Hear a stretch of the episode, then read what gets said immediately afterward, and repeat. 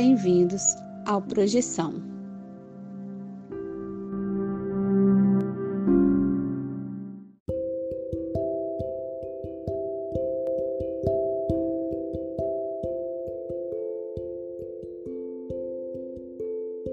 Você já acordou de um sonho e não conseguiu se mexer? Já teve sonhos lúcidos onde você tinha total consciência de que estava em um sonho? E sonhos premonitórios? Ou a sensação de já ter estado em algum lugar nunca antes visitado?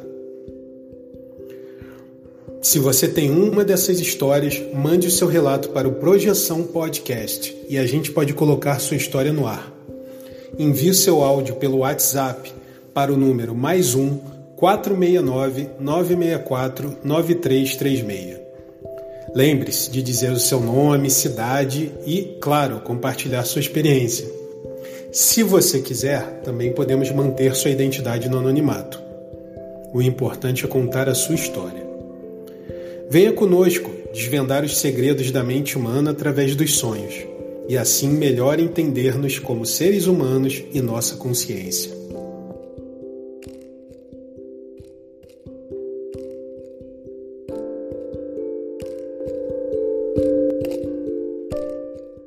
Olá, galera do bem, bem-vindos a mais um episódio do Projeção Podcast com essa mesa maravilhosa que você já conhece, trazendo aqui um tema que a gente já vem na, na onda da semana passada, né? E estamos aqui com ela, com Ana Paula Miranda. Tudo bem, Ana Paula? Olá, César. Olá, projetores. Olá, Vinícius Fernandes. Olá, Ana Paula, César e olá, Espiritinhos. E olá, ouvintes também. Olá, galera. Espiritinho também é ouvinte, né? Você que está com a gente, muito obrigado por estar aqui com você. E vocês, muito obrigado, Ana Paula Vinícius, mais uma vez. Pô, é sempre muito legal aqui. E mesmo quando a gente faz um episódio curto, como o da semana passada, e provavelmente esse também, eu acho que é muito legal quando a gente está trazendo essa pauta que a Ana Paula já tinha meio trabalhado e organizado, né? A questão de falar sobre o tema que a gente falou na semana passada sobre o parapsiquismo.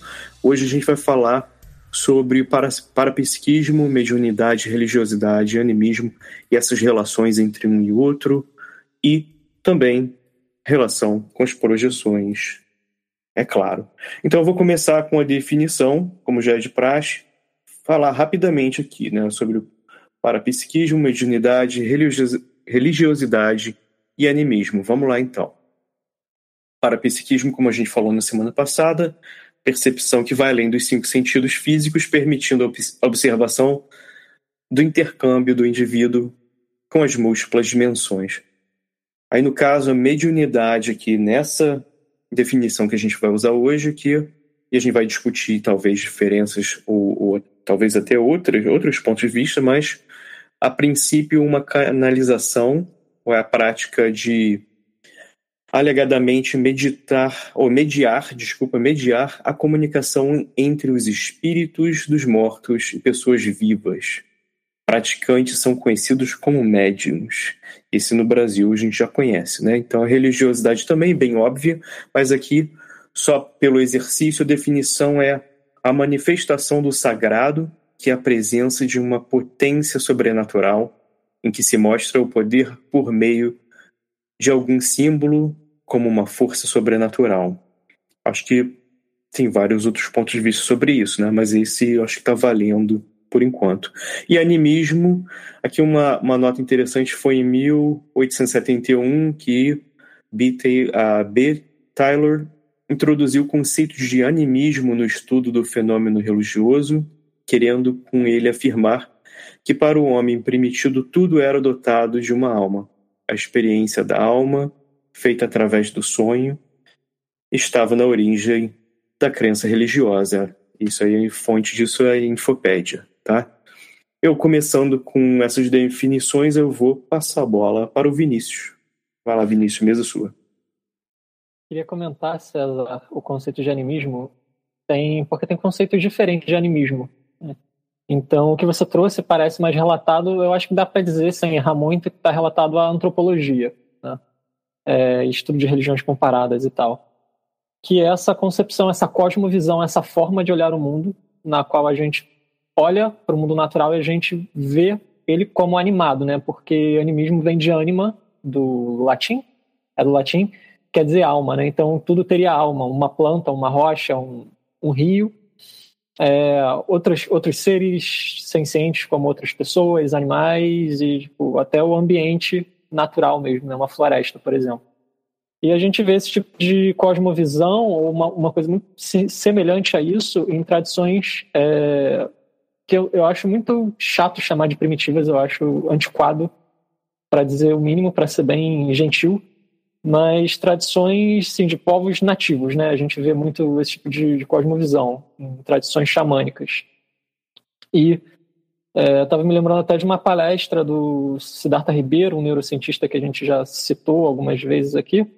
É uma palestra que ele deu, se não me engano, para o FMG. Está na internet aí no YouTube, quem quiser encontra. Ele comenta um pouco sobre a base biológica do pensamento animista, né? Que tem a ver com a parte do nosso cérebro que consegue ter empatia, porque a gente, se colocando no lugar do outro, a gente presume que o outro tem uma mente como a nossa, que o outro tem uma alma como a nossa. Né? E foi se complexificando até criar cultos de espíritos em tradições antigas. Mas eu acho que o termo pela gente hoje vai ser usado de outra forma. Acho que vai ser usado no contexto mais parecido com o do espiritismo, né, que usa esse termo de uma forma às vezes um pouco pejorativa, é, para se referir a capacidades ou a expressões de uma pessoa que poderia ser médium, mas são expressões que não são originadas por um espírito, por uma consciência extrafísica, mas pela própria inconsciente da pessoa. Então, o exemplo que você deu em off, né, a pessoa uma parada estranha, já começou a se estrebuchar, já começou a se arrepiar e se tremer. É, eu acho também limitada esse, esse, essa definição. Uma outra definição que eu acho mais interessante, que professores tipo Wagner Borges utilizam nesse contexto, é, eles usam o termo animismo para se referir a capacidades parapsíquicas que não envolvem é, a interação com outros espíritos necessariamente, e sim algo que parte de você, são capacidades anímicas, né, da própria alma. Então, só para contextualizar para o ouvinte que existem significados diferentes.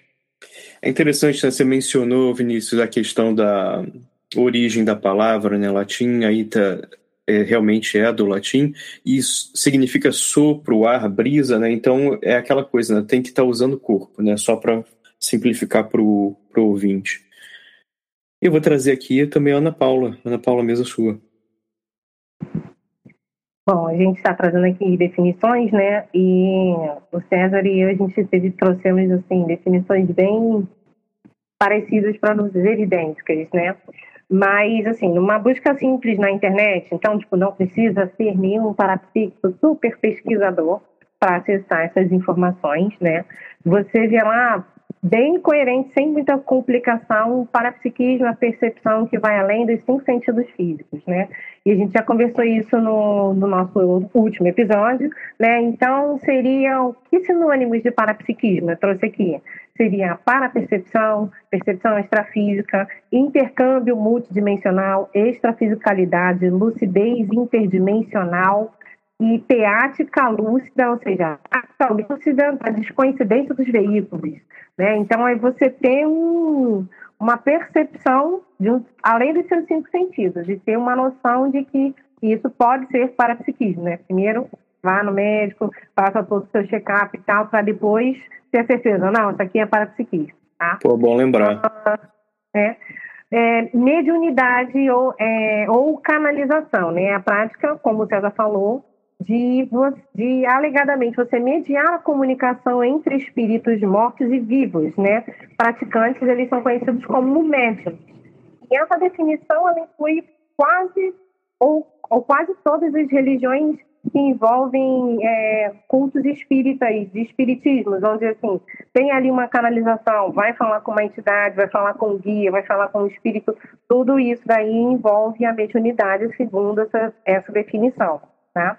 E religiosidade é a qualidade daquilo que é religioso. Então, tem as tendências de coisas sagradas, sentimentos religiosos E também muito apego ao livro, né? Bíblia ou ao livro-chave da, daquela religião, né? Pode ser o Alcorão, pode ser a Cabala, enfim, dependendo da religião.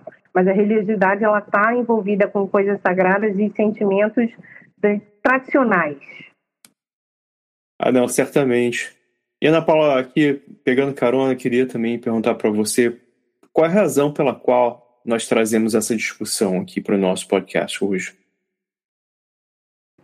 Ah, eu achei interessante a gente, né, tem, a gente aqui fica falando sobre vários assuntos e é importante a gente ajudar os nossos ouvintes a analisar a si mesmo, né, a tentar identificar como que você já se posicionou, como que você se posiciona ou se você já pensou sobre isso, né? Às vezes a pessoa ela tem um posicionamento religioso ali que vem de família, ah, minha família é toda espírita, eu nasci no espiritismo e só está continuando às vezes sendo levado pelaquela questão da tradição familiar, mas você não pensou sobre isso, você não opinou sobre isso, ou você não teve a oportunidade de dizer não ou de refletir, de pensar sobre isso, né?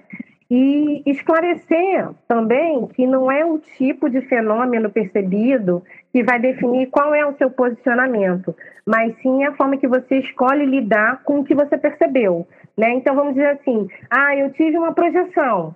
Existe projeção no espiritismo, na religião e no parapsiquismo. Cada um vai ser explicado para você de uma forma.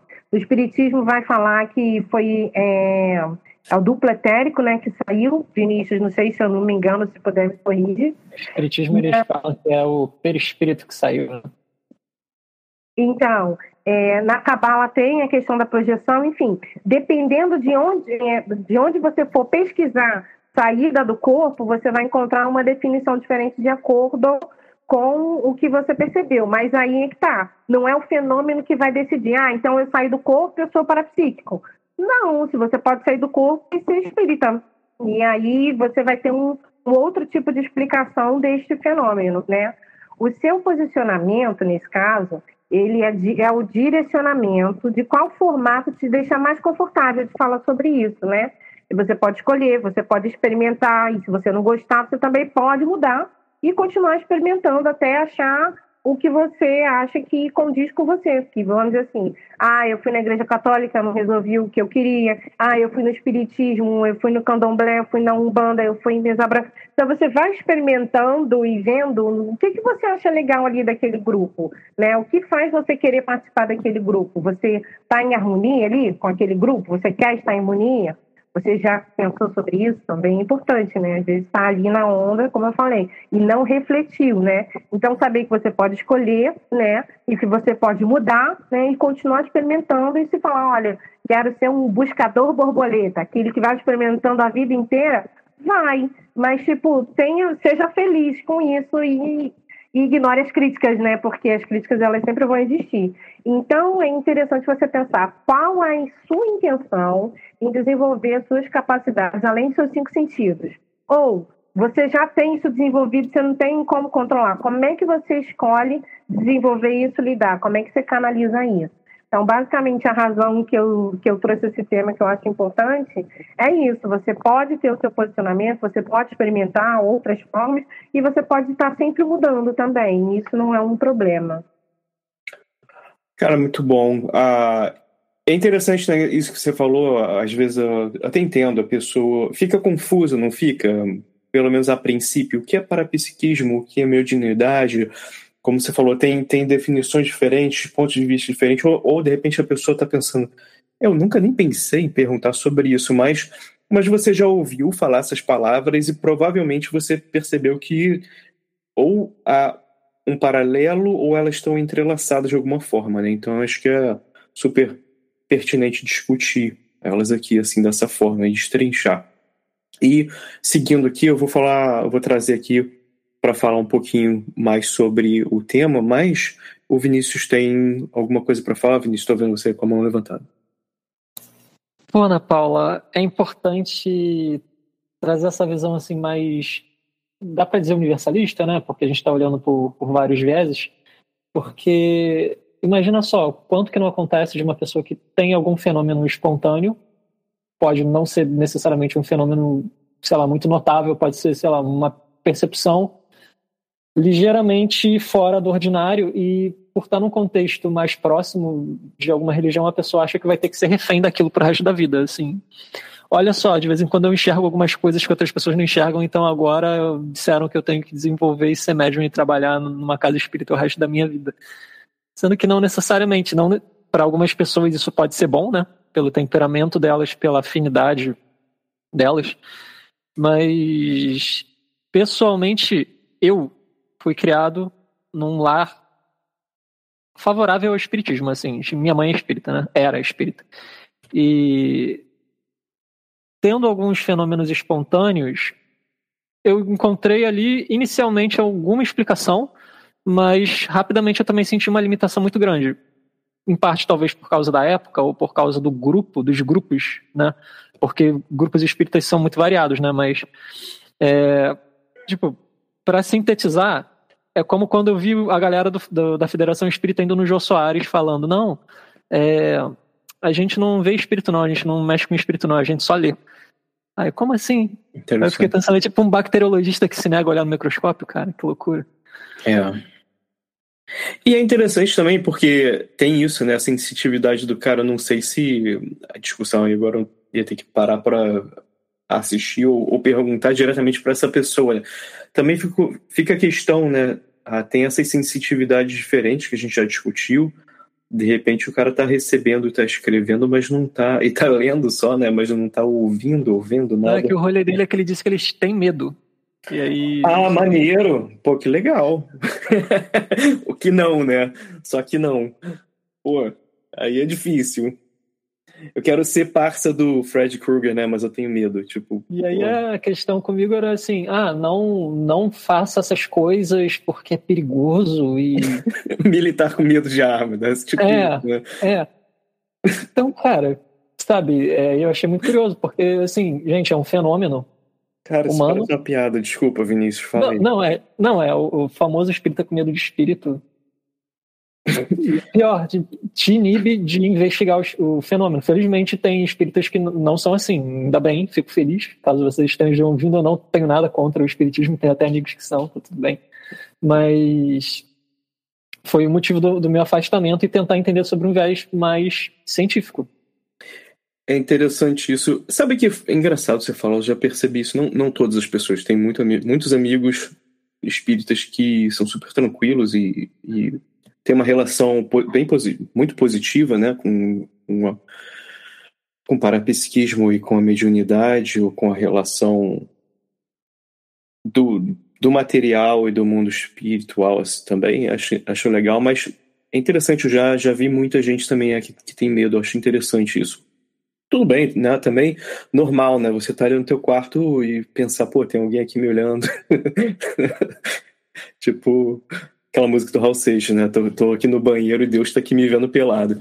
Mas, ah, fora essa zoação, é, é um ponto importante, Vinícius. Obrigado por trazer isso, porque tem de tudo, né? É, é isso mesmo. E também é, isso não mata o interesse da, do, da pessoa, né? O interesse está aí. E vamos lá, vou passar aqui. Eu vou, vamos continuar então aqui nesse, nesse ponto que a Ana Paula levantou a mão. Não é, eu ia falar que você experimentar é, pode te dar você uma base do, poxa, como é que eu me senti nesse lugar? E nesse lugar aqui? E nesse lugar aqui? Onde eu me senti bem? Onde eu me senti acolhido, né? Então, assim, esse tipo de percepção energética vai ajudar você. Se você for num lugar e ficar num lugar só, pouco, pouco provável você vai perceber essas diferenças de nuance. Então, é, eu incentivo muita pessoa a ir pesquisar, a ter uma segunda, terceira, uma quarta opinião, sempre antes de, de, se, abrir, de se abrir e de entrar num voluntariado, né, dentro de, às vezes, uma coisa que vai fazer a pessoa depois não gostar, se sentir mal. Então, avaliar, tipo assim, como você avalia um relacionamento, né? Como você é tratado e tal, se você vai Sim. querer namorar ou não com aquela pessoa. Então, mais ou menos isso, né? Então, é um compromisso ali. Enfim, então eu sempre vou incentivar as pessoas a pesquisarem em vários lugares diferentes. Não, ótimo ponto. Não, não vá casar com um camarada que você encontrou na rua, né? Isso aí. Mesma coisa com a, qualquer coisa na vida, né? Tipo, é igual aquele lance, né? Você conseguir um emprego, você vai lá, ah, então eu tenho que ir lá começar a trabalhar. De repente não, né? Será que será que estão fazendo é, é, é, legal? Será que você vai curtir? Será que eu até entendo, né? Às vezes a gente não tem essa opção. Mas será que estão fazendo alguma coisa ilegal e você não quer se meter numa furada? Sempre bom verificar qualquer coisa na sua vida. E eu vou passar aqui a bola, a bola de volta para Ana Paula já diretamente para falar sobre posicionamentos, né, sobre parapsiquismo, mediunidade, religiosidade e animismo, e o que eu acho que é o ponto principal aqui dessa discussão. É, então, é, o animismo, eu não, eu não vou falar sobre o animismo, porque o animismo, como ele é uma, uma coisa, vamos dizer assim, meio que natural, não tem como eu trazer aqui uma, uma definição ou uma ajuda de como é que se é, trabalha com isso, né? Uh, o parapsiquismo, ele promove a independência nas pesquisas, né? Nas suas pesquisas. Então, vamos dizer assim, sair do corpo, me vi dormindo. Eita, e agora? Aí você vai pesquisar tudo que tem livro de projeção, de parapsiquismo, para ver tudo que tem de projeção, projeção lúcida, sonho lúcido, para você ver se você consegue descobrir nos sonhos que você já teve, nas projeções quais são as características de sonhos lúcidos, de, de projeções e tal. Então, você já tem ali mais ou menos uma vivência, você pode falar, ah, olha, os indícios de cada um, né? E aí você pode ter independência nas suas pesquisas. Como assim? Ah, quero estudar os chakras. Se você for estudar isso por um outro um preparo para você estudar o chakra base e tal, toda um, uma ordem lógica ali daquele estudo. Porém, no parapsiquismo, se você está ali promovendo sua pesquisa, o seu autoconhecimento, você pode falar assim, com quantos EVs eu preciso fazer, vamos dizer assim, quantas mobilizações energéticas eu preciso fazer para começar a sentir todos os meus chakras? Ou para começar a sentir o chakra frontal? Coloca o foco no chakra específico. Quanto tempo eu fiz aqui de estado vibracional, focando em perceber esse chakra, e o que, que eu anotei aqui da evolução desse exercício? Ou seja, o parapsiquismo ele pode promover para você, ele promove essa independência, não tem um não. Né? Então, você vai estudar os chakras, você vai fazer um estado vibracional e você vai pesquisar por você mesmo aquilo que, que é o seu interesse. Então, você pode pesquisar chakra, bioenergia, vidas passadas, enfim, tudo que envolve as questões do holossoma ou dos veículos de manifestação da consciência. Na mediunidade, você já requer um mestre, um guia, um guru para orientar sobre a forma de conduta da doutrina que você escolheu.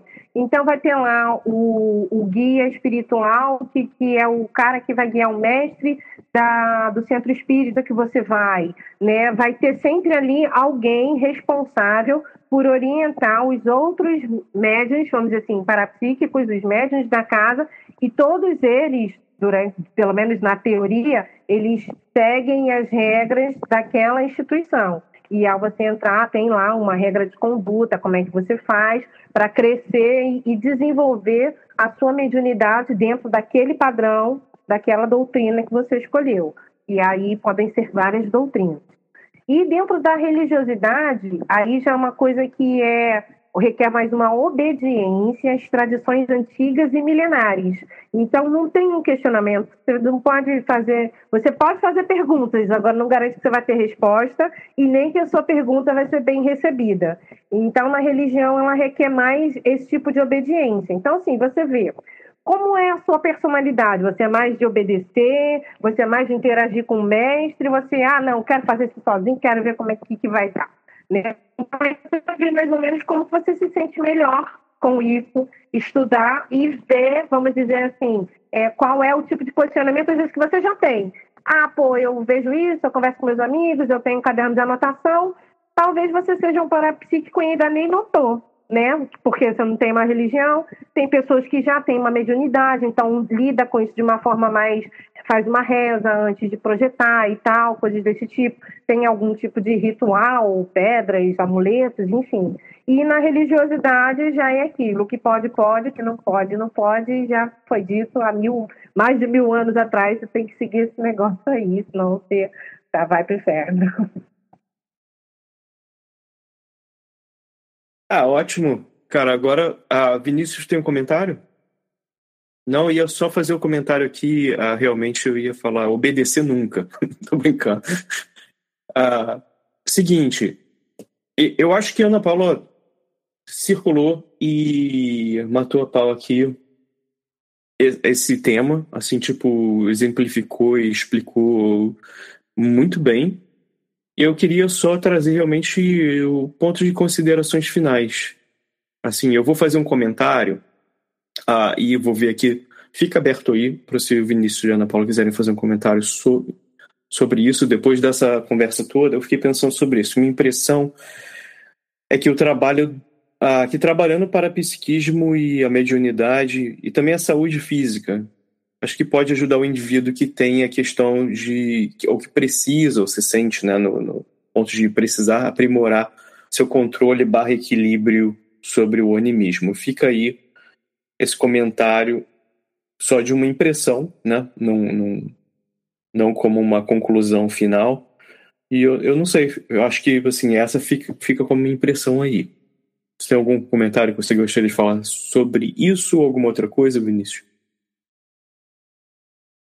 É a busca do equilíbrio, César. Busca de auto-organização. Eu acho válido, eu acho importante, eu acho fundamental.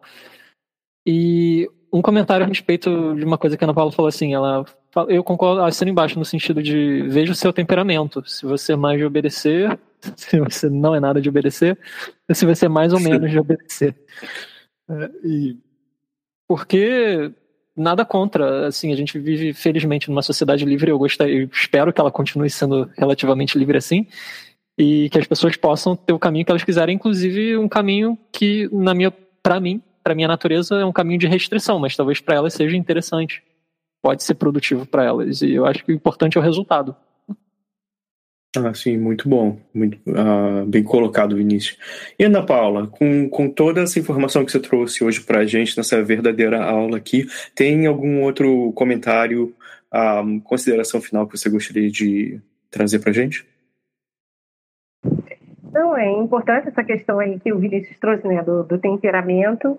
E, e às vezes a gente, né, de, de acordo com contexto de vida, a pessoa já está na religião há tanto tempo, ela fala, eu não consigo sair disso, eu já estou nesse, nesse automático, nesse padrão, eu, não, eu, eu, pensar em fazer uma coisa diferente é pecado, vamos dizer assim. É. E tá tudo bem, sabe? Assim, isso não é um problema. Tá? O problema é se você tiver contra você mesmo, contra você mesmo, né? Então tenha a noção de que você pode escolher, que você pode mudar, né? É, a impressão que o César traz, eu super assino embaixo. Eu acho que a auto-organização, o equilíbrio do holossoma, né? Quando você está equilibrando o seu corpo físico com as suas energias, com as suas emoções, os seus pensamentos eles ficam até mais tranquilos, a sua mente fica até mais aliviada, né? Então, assim, tudo que você pode fazer para melhorar o seu corpo físico, exercícios, alimentação, nutrição, respiração, é, vai favorecer e repercutir nas suas energias, vai repercutir melhor nas suas emoções, porque talvez você vai ter um controle melhor, se irritar com mais, com, com menos facilidade, né? E discernir melhor sobre o que está acontecendo ali. Às vezes, três segundos que a gente para antes de tomar uma atitude ou de falar uma besteira já é o suficiente para a gente evitar uma briga ou, ou alguma coisa que possa trazer um desconforto ali durante um tempo maior, né? Então, tudo que ajuda você a refletir melhor sobre você mesmo, sobre as suas ações, sobre as suas atitudes, eu acho que é sempre válido. E isso aí é a busca do equilíbrio. Bom, Ana Paula, super obrigado aqui. Eu acho que não só agradeço por mim mesmo, mas também pelos ouvintes, por você não, não só trazer essa ideia de fazer essa série aqui, né? Ah, e que vai ter ainda uma continuação, né?